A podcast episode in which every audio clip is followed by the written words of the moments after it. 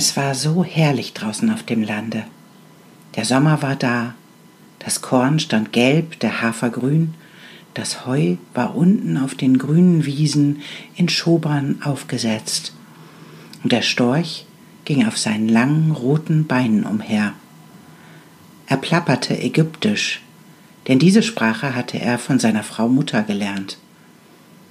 Rings um die Äcker und die Wiesen gab es große Wälder und mitten darin tiefe Seen. Ja, es war wirklich herrlich, da draußen auf dem Lande. Willkommen bei Mutmädchen. Mein Name ist Sibylle und ich freue mich sehr, dass du hier bist.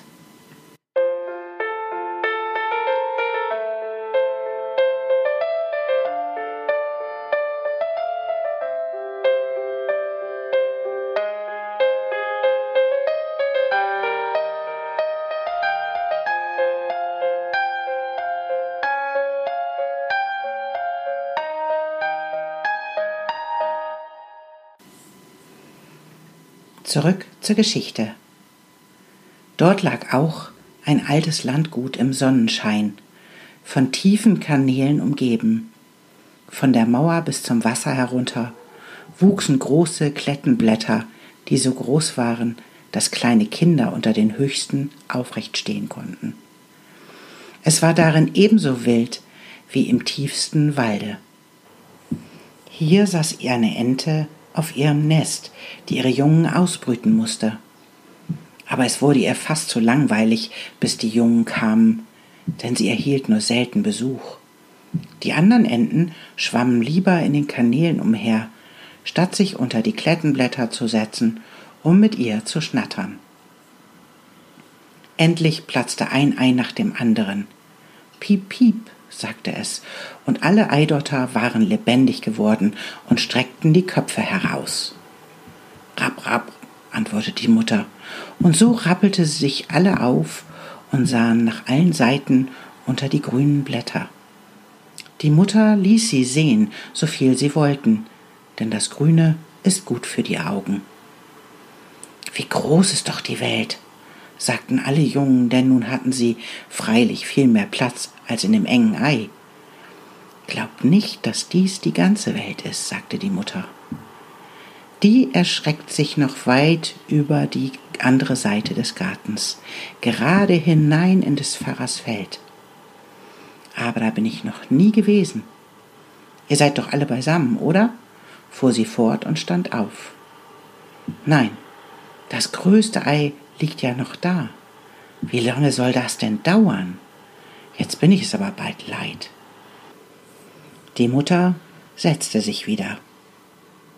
Nun, wie geht es? fragte eine alte Ente, die gekommen war, um ihr einen Besuch abzustatten.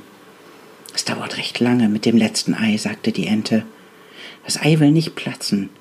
Doch sieh nur die anderen an. Sind es nicht die niedlichsten Entlein, die man je gesehen hat? Sie gleichen allesamt ihrem Vater. Dieser Bösewicht hat es überhaupt nicht nötig, uns zu besuchen. Lass mich das Ei sehen, welches nicht platzen will, sagte die Alte. Glaube mir, es ist ein Putenei. Ich bin auch einmal so angeführt worden und hatte große Not mit dem Jungen, denn es ist bange vor dem Wasser. Ich konnte sie nicht hineinbringen. Ich rappte und schnappte, aber es half nicht. Lass mich das Ei sehen. Ja, das ist ein Putenei. Lass das liegen und lehre lieber die anderen Kinder schwimmen. Ich will doch noch ein bisschen drauf sitzen, sagte die Ente. Nun habe ich so lange gesessen. Da kann ich auch noch einige Tage warten. Wie es beliebt, sagte die alte Ente und ging von dannen. Endlich platzte das Ei. Piep, piep, sagte das Junge und kroch heraus. Es war sehr groß und hässlich. Die Ente betrachtete es. Das ist wirklich ein gewaltig großes Entlein, sagte sie. Keines von den anderen sieht so aus. Sollte es wohl ein Putenküken sein? Nun, wir wollen bald dahinter kommen. In das Wasser muss es hinein, und wenn es selbst, wenn ich es selbst hineinstoßen muss. Am nächsten Tage war schönes, herrliches Wetter. Die Sonne schien auf alle grünen Kletten. Die Entenmutter ging mit ihrer ganzen Familie zu dem Kanal hinunter. Platsch, da sprangen sie schon ins Wasser. Rapp, rapp, sagte sie, und ein Entlein nach dem anderen plumpste hinein. Das Wasser schlug ihnen über dem Kopf zusammen, aber sie kamen gleich wieder empor und schwammen ganz prächtig. Die Beine gingen von selbst und alle waren sie im Wasser. Selbst das hässliche, graue Junge schwamm mit. Nein, es ist keine Pute, rief Mutter. Sieh, wie herrlich es die Beine gebraucht, wie gerade es sich hält. Es ist mein eigenes Kind.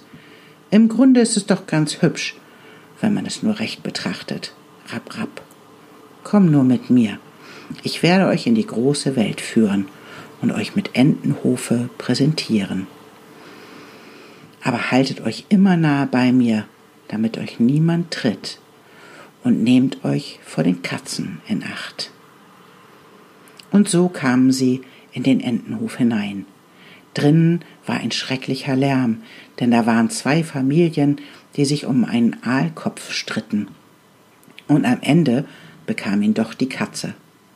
Seht, so geht es in der Welt zu, sagte die Entenmutter und wetzte ihren Schnabel, denn sie wollte auch den Aalkopf haben.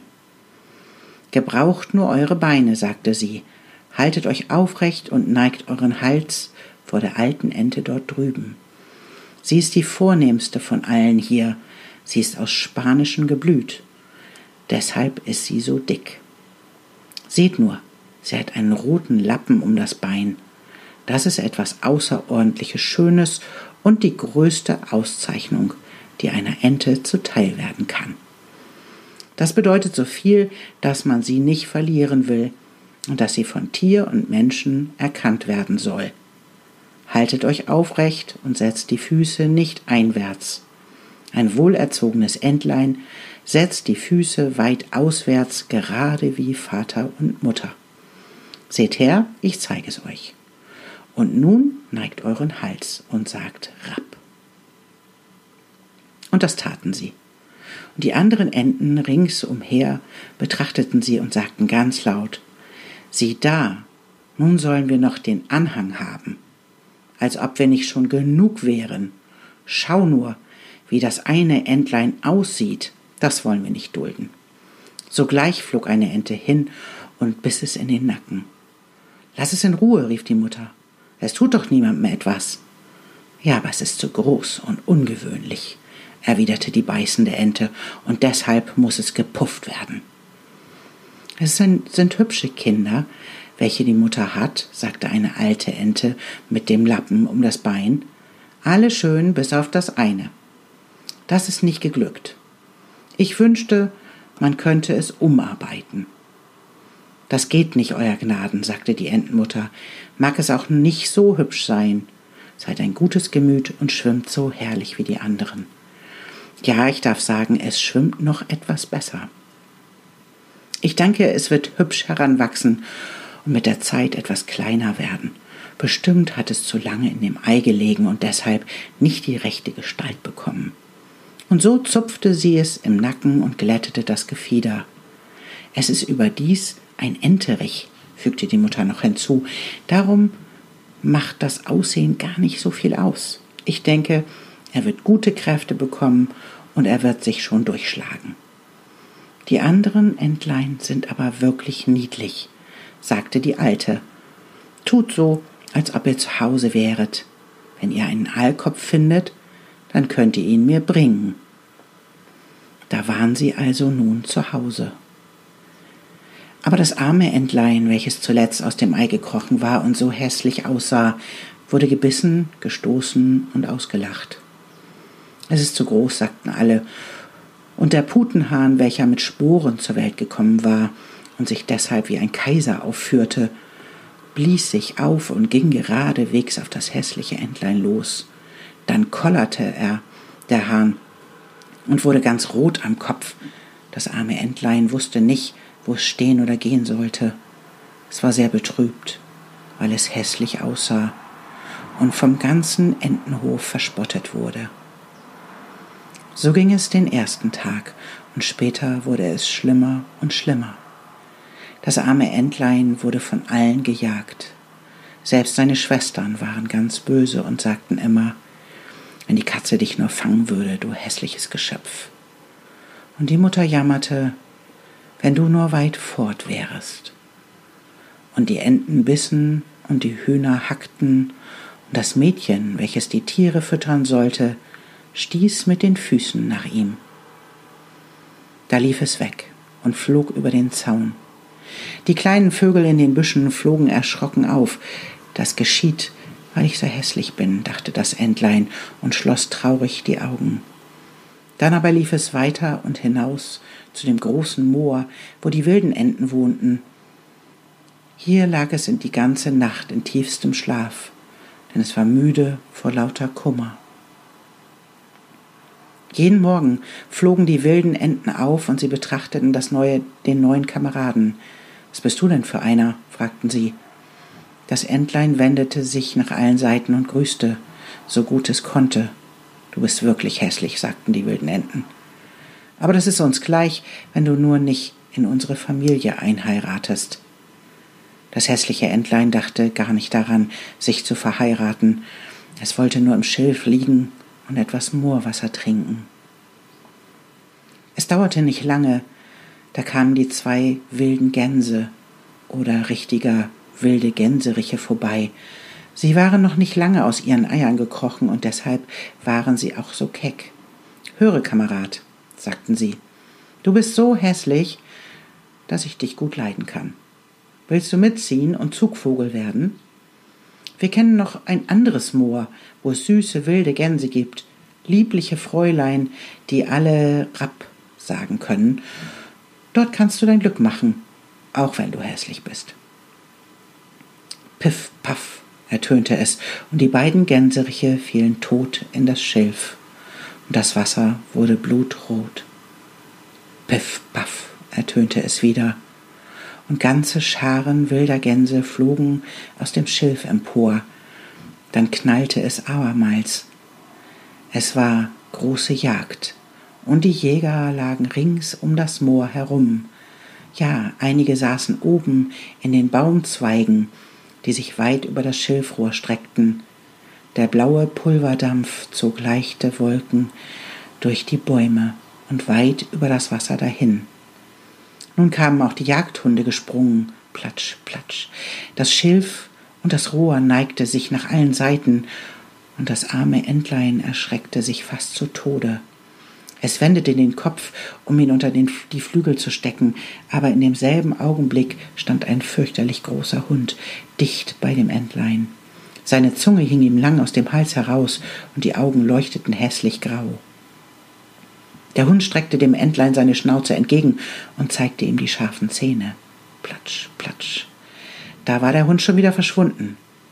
Gott sei Dank, seufzte das Entlein. Ich bin so hässlich, dass mich selbst der Hund nicht beißen mag. Und so lag es ganz still, während die Schrotkugeln durch das Schilf sausten und ein Schuss nach dem anderen knallte. Erst spät am Tage wurde es ruhig aber das arme Junge wagte noch nicht, sich zu erheben. Es wartete noch mehrere Stunden, sah sich dann um und eilte, so schnell es nur konnte, fort aus dem Moor. Das Entlein lief über Feld und Wiese in einen solchen Sturm hinaus, dass es kaum von der Stelle kam. Gegen Abend erreichte es aber eine kleine, armselige Bauernhütte, die baufällig war. Der Sturm umsauste das Entlein immer noch, so dass es sich niedersetzen musste, um sich dagegen zu stemmen. Da bemerkte es das Entlein, dass die Türe aus den Angeln gegangen war und so schief hing, dass man durch eine Spalte in die Stube hineinschlüpfen konnte. Und das tat es. Hier wohnte eine Frau mit ihrem Kater und ihrer Henne. Der Kater wurde von der Frau mit dem Namen Söhnchen gerufen und konnte einen Buckel machen und schnurren. Er sprühte sogar Funken, aber dazu musste man ihn gegen die Haare streichen. Die Henne hatte ganz kurze Beine, deshalb wurde sie Küken-Kurzbein genannt. Sie legte gute Eier, und die Frau liebte sie wie ihr eigenes Kind. Am folgenden Morgen bemerkte man sogleich das fremde Entlein in der Stube, und der Kater begann zu schnurren und die Henne zu glucken. Was ist da los? fragte die Frau und sah sich um. Sie konnte aber nicht gut sehen, und so glaubte sie, das Entlein sei eine fette Ente, die sich verirrt hatte. Das ist ja ein selten guter Fang, sagte sie. Nun kann ich Enteneier bekommen, wenn es nur kein Enterich ist. Das müssen wir doch in Erfahrung bringen. Und so wurde das Entlein für drei Wochen auf Probe genommen. Aber es kamen keine Eier. Und der Kater war der Herr im Hause und die Henne war die Dame. Sie sagten bei jeder Gelegenheit wir und der Rest der Welt. Denn sie glaubte, dass sie zusammen mit dem Kater schon die Hälfte ausmachte, und zwar bei weitem die beste Hälfte. Das Entlein glaubte, man könnte auch eine andere Meinung haben, aber das wollte die Henne nicht hören. Kannst du Eier legen? fragte sie. Nein. Nun, dann wirst du die Güte haben, zu schweigen. Und der Kater sagte, kannst du einen krummen Buckel machen, schnurren und Funken sprühen? Nein, antwortete das Entlein. So darfst du auch keine Meinung haben, wenn vernünftige Leute reden. Und das Entlein saß im Winkel und war bei schlechter Laune. Nach einer Weile kam frische Luft und Sonnenschein durch die Türe in die Stube herein. Da bekam das Entlein große Lust, auf dem Wasser zu schwimmen, und sagte es auch der Henne. Was fällt dir ein? fragte sie. Du hast nichts zu tun und hast nur Flausen im Kopf. Lege Eier oder Schnurre, dann werden sie dir schon vergehen. Aber es ist so schön, auf dem Wasser zu schwimmen, sagte das Entlein und es ist so herrlich, auf dem Grund zu tauchen. Ja, das ist ein großes Vergnügen, erwiderte die Henne. Du bist wohl verrückt geworden. Frag doch den Kater danach. Er ist das klügste Geschöpf, was ich kenne. Frag ihn, ob er es liebt, auf dem Wasser zu schwimmen oder unterzutauchen. Ich will erst gar nicht von mir sprechen. Und frage auch unsere Herrschaft, die alte Frau, glaubst du, dass sie Lust hat zu schwimmen und das Wasser über dem Kopfe zusammenschlagen zu lassen? Ihr versteht mich nicht, sagte das Entlein. Wir verstehen dich nicht? Wer soll dich denn verstehen? Du wirst doch wohl nicht klüger sein wollen als der Kater oder die Frau. Von mir will ich ja gar nicht reden. Bilde dir nichts ein, Kind. Und danke deinem Schöpfer für all das Gute, was man dir erwiesen hat. Du bist in eine warme Stube gekommen und hast ehrenwerte Gesellschaft vorgefunden, von der du etwas lernen kannst. Aber du bist nur ein Schwätzer. Und es ist nicht erfreulich, mit dir umzugehen.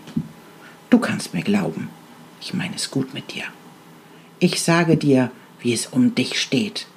Und daran kann man seine wahren Freunde erkennen. Sieh nur zu, dass du Eier legst und schnurren und Funken sprühen lernst. Ich glaube, ich gehe wieder hinaus in die Welt, sagte das Entlein. Ja, tu das nur, rief die Henne, und das Entlein ging. Es schwang auf dem Wasser und tauchte unter, aber von allen Tieren wurde es wegen seiner Hässlichkeit übersehen. Nun trat der Herbst ein, und die Blätter im Walde wurden gelb und braun. Der Wind fasste sie und ließ sie tanzen Oben in der Luft war es sehr kalt. Die Wolken hingen tief mit Hagel und Schneeflocken schwer beladen. Und auf dem Zaun stand ein Rabe und schrie vor lauter Kälte Au, au. Ja, es fror einen schon, wenn man nur daran dachte. Das arme Entlein hatte es wahrlich nicht gut. Eines Abends verschwand die Sonne ganz groß und herrlich und rot am Horizont. Da kam ein ganzer Schwarm mit herrlichen großen Vögeln aus dem Busch. Sie waren blendend weiß, mit langen, geschmeidigen Hälsen. Es waren Schwäne, und diese hatten das Entlein noch nie gesehen. Die Schwäne stießen einen lauten Schrei aus, breiteten ihre prächtigen langen Flügel aus und flogen aus der kalten Gegend in wärmere Länder fort. Sie stiegen hoch und höher. Dem hässlichen Entlein wurde ganz sonderbar zumute. Es drehte sich im Wasser rundherum, streckte den Hals in die Luft und tat einen so lauten Schrei, dass ich sich selbst davor fürchtete. Da tauchte das Entlein auf den Grund, und als es wieder heraufkam, war es immer noch ganz außer sich. Das Entlein wusste ja nicht, wie die großen Vögel hießen und wohin sie flogen. Den stolzen Anblick konnte das Entlein aber nicht vergessen. Der Winter war hart und bitterkalt. Das Entlein musste im Wasser herumschwimmen, damit es nicht zufrieren konnte. Aber mit jeder Nacht wurde das Loch, in dem es schwamm, kleiner und kleiner. Das Entlein musste fortwährend mit den Beinen strampeln, damit das Loch sich nicht schloss. Zuletzt wurde es matt und lag ganz still und fror im Eise fest.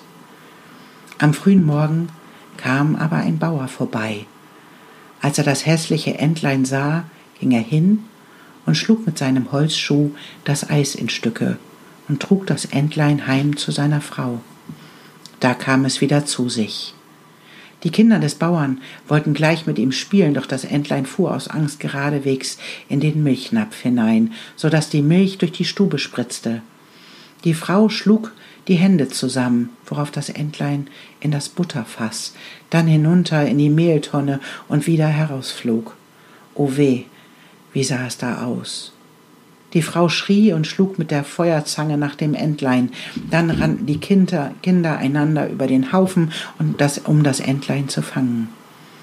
Da war es ein Glück, dass die Tür offen stand und das Entlein in den frisch gefallenen Schnee unter ein Dickicht schlüpfen konnte. Dort lag es ganz ermattet.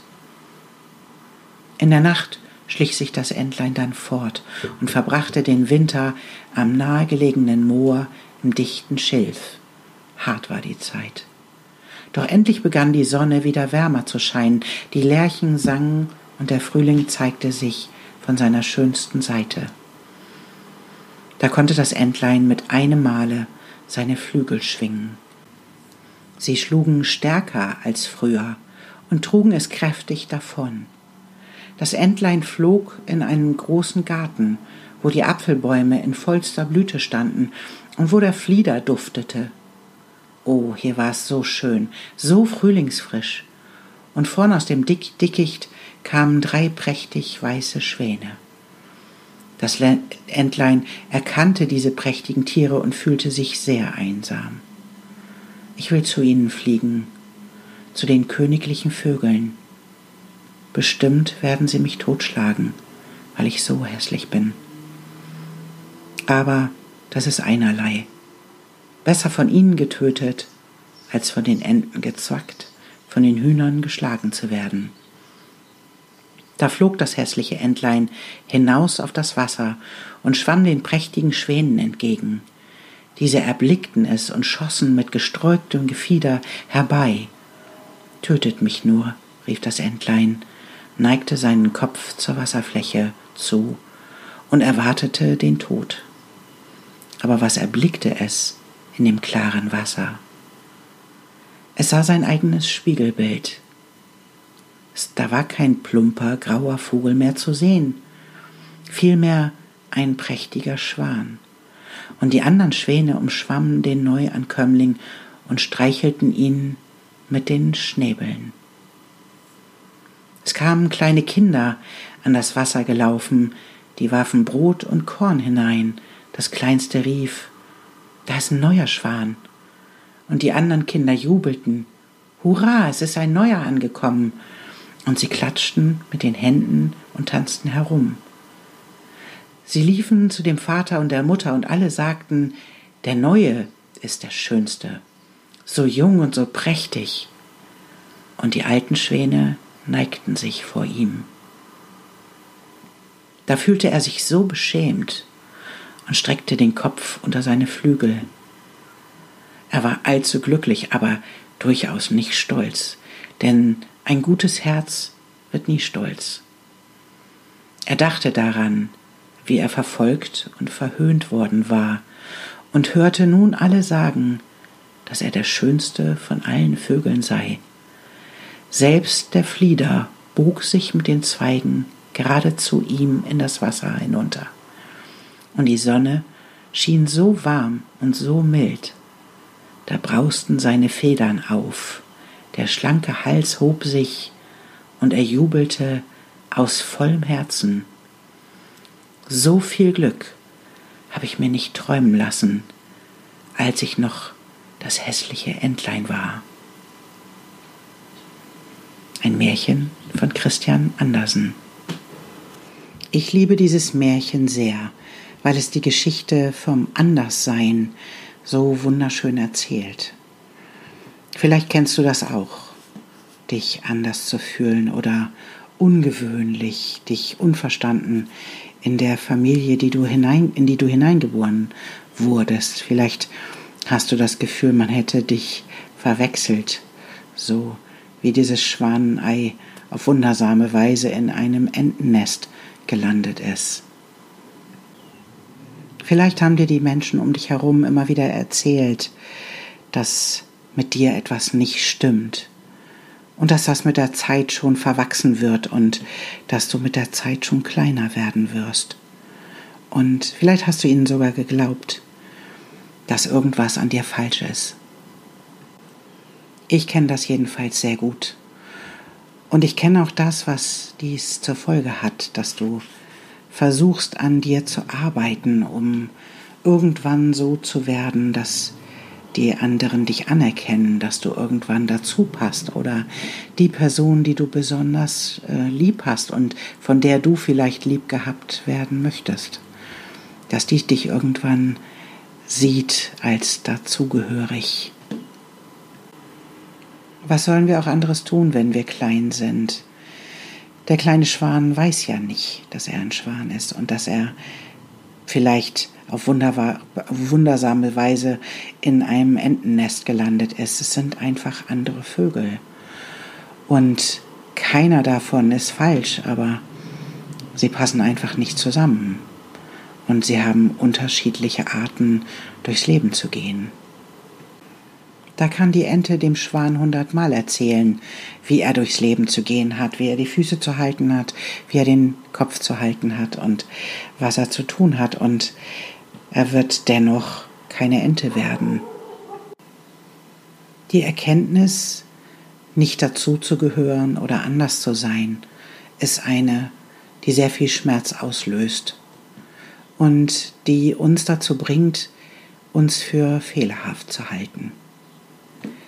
Anders sein bedeutet aber nicht fehlerhaft zu sein. Es bedeutet nur anders zu sein. Natürlich ist eine Katze etwas anderes als ein Hund. Und ein Vogel ist was anderes als ein Fisch. Und selbst wenn wir in einer bestimmten Familie geboren sind, kann es sein, dass wir komplett anders sind als alle in dieser Familie. Vielleicht haben wir uns vorgenommen, das herauszufinden und uns von dem Gedanken zu lösen, dass wir so sein müssen wie die anderen. Vielleicht haben wir uns vorgenommen, herauszufinden, dass Blut nicht dicker ist als Wasser und dass es vielleicht wichtig ist, auf unserem Wege eine Familie im Herzen zu finden. Wir möchten in unserem Leben so gern dazugehören.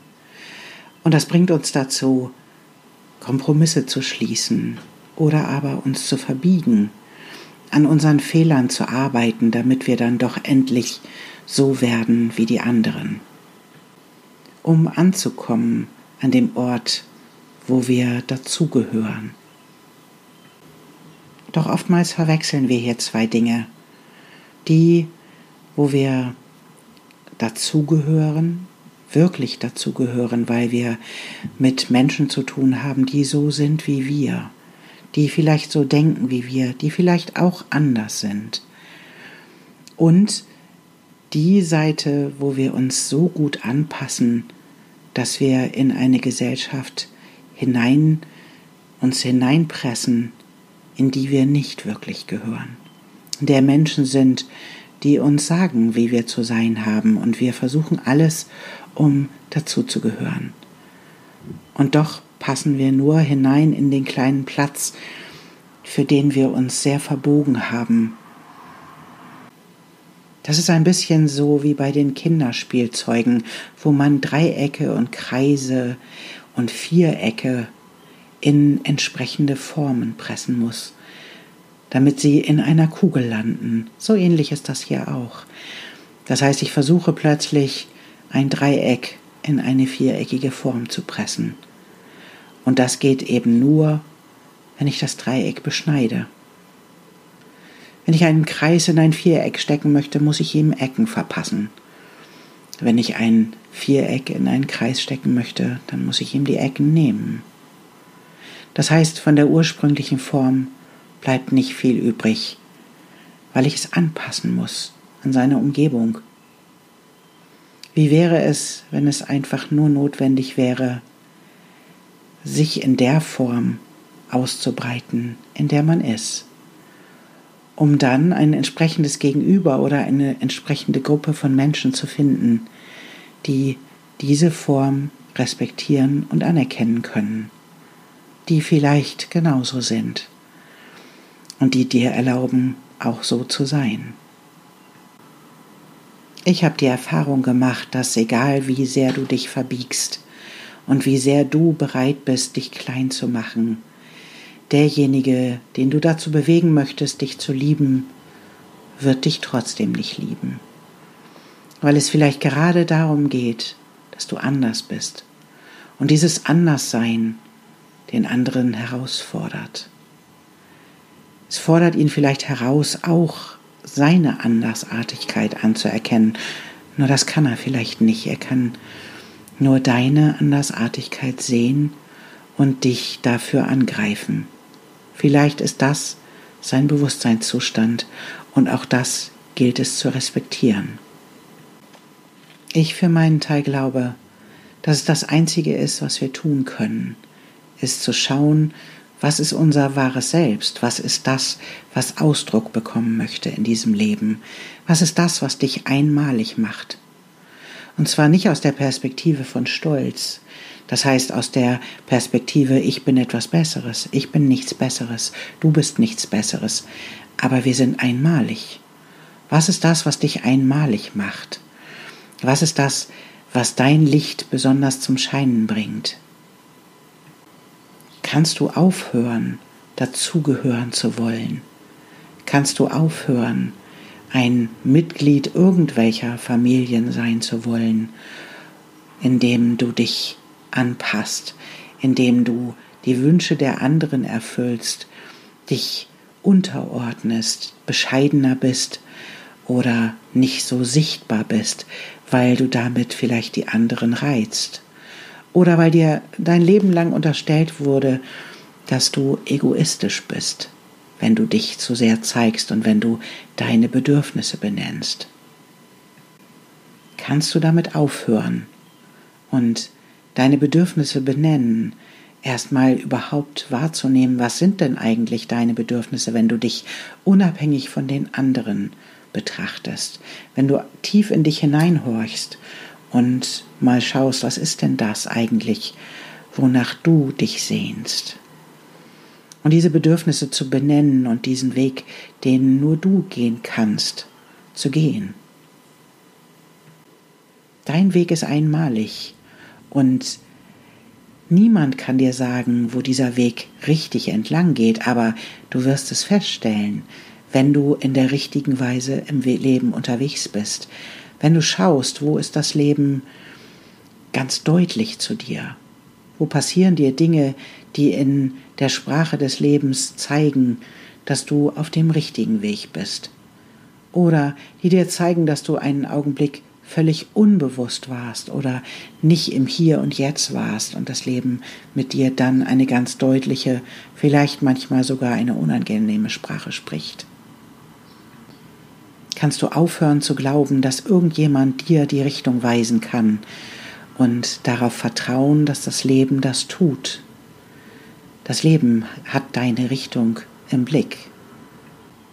Das Leben wird dich auf jedem einzelnen Schritt dieses Weges begleiten und anfeuern mit seinen Zeichen und mit den Menschen, die dir begegnen, die umso mehr du dich traust, dich selbst zu leben und dein Anderssein zu leben, die dir immer besser gefallen werden, die immer mehr zu dir passen werden, weil das das ist, was das Leben tut.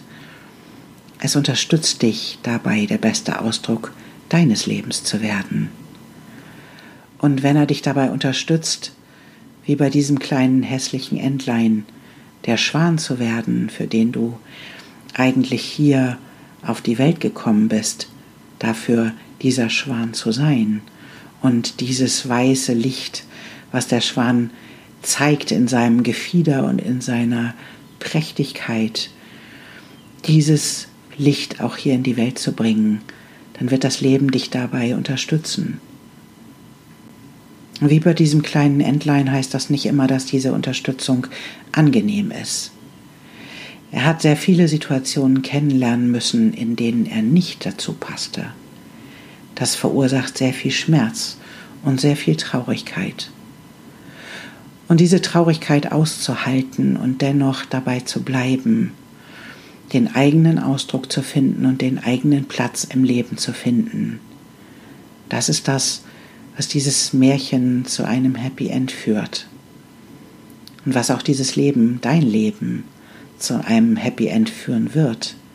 Denn wenn du dich traust, dein Licht zu leben und dein, deine Einzigartigkeit hier in die Welt zu bringen, dann wirst du Menschen finden, die das total zu wertschätzen wissen. Und dann wirst du Menschen kennenlernen, die das auch tun, die sich gegenseitig unterstützen, das Licht so gut wie möglich in die Welt zu bringen. Da gibt es den Stolz nicht, da gibt es das Rumgehacke nicht, und da gibt es auch nicht die Aussage, dass wenn du nur genug an dir arbeitest, dass du dann schon hineinpassen wirst. Nein, in diesen Gruppen von Menschen, in diesen Menschen, die ich immer nenne, deinen Stamm zu finden. Da gibt es nur die Liebe für dich und dein Anderssein. Die Liebe für die Arbeit, die du an dir selber vollführst, nicht um irgendwo hineinzupassen, sondern um die beste Version deiner selbst zu werden, um deine Fähigkeiten wirklich herauszuarbeiten, selbst auf die Gefahr hin, dass du in das, was du als allgemeine Welt da draußen wahrnimmst, dass du da nicht hineinpasst. Das ist nicht schlimm, weil es gibt einen Ort, wo du hinpasst. Und ich bin mir sicher, dass du diesen Ort findest, wenn du aufhörst, dich klein zu machen für die vermeintliche Liebe, die du bekommst, wenn du dazugehörst, wohin du nicht gehörst wenn du den Mut hast, den Weg zu gehen, der die Einzigartigkeit deiner Persönlichkeit zeigt. Wenn du den Mut hast, das auszuhalten, dass du dich manchmal absolut einsam fühlen wirst. Dann wird dich das Leben damit belohnen, dass du die Erfüllung an dem Ort findest, wo du diese Einzigartigkeit sein kannst. Dieser perfekte Ausdruck deines Lebens sein kannst. Es geht nicht ums Ziel und es geht auch nicht um den Weg, sondern es geht um die Person, die du wirst, während du diesen Weg gehst. Und es geht um das, was du fühlst und was du in diese Welt bringst, während du den Weg gehst. Und das ist absolut notwendig in der heutigen Zeit, dass du dich zeigst und dass du die Welt beschenkst mit deiner Einzigartigkeit. Ich danke dir sehr, dass du mir gelauscht hast und ich freue mich, wenn du wiederkommst. Und bis dahin bin ich dein Mutmädchen, Sibylle.